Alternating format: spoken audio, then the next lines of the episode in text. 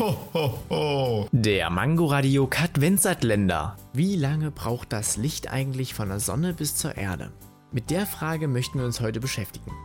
Die Entfernung zu uns beträgt ungefähr 149,6 Millionen Kilometer.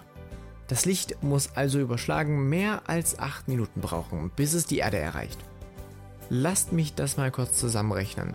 Das sind 146,5 durch 0,3 sind 498,6 Sekunden und das sind wiederum rund 8,31 Minuten.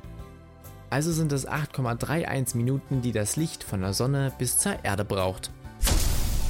Ho, ho, ho. Der Mangoradio Kat Länder. Täglich 8 Uhr, 13 Uhr und 18 Uhr am Abend auf Mangoradio in der Audiothek und überall, wo es Podcasts gibt.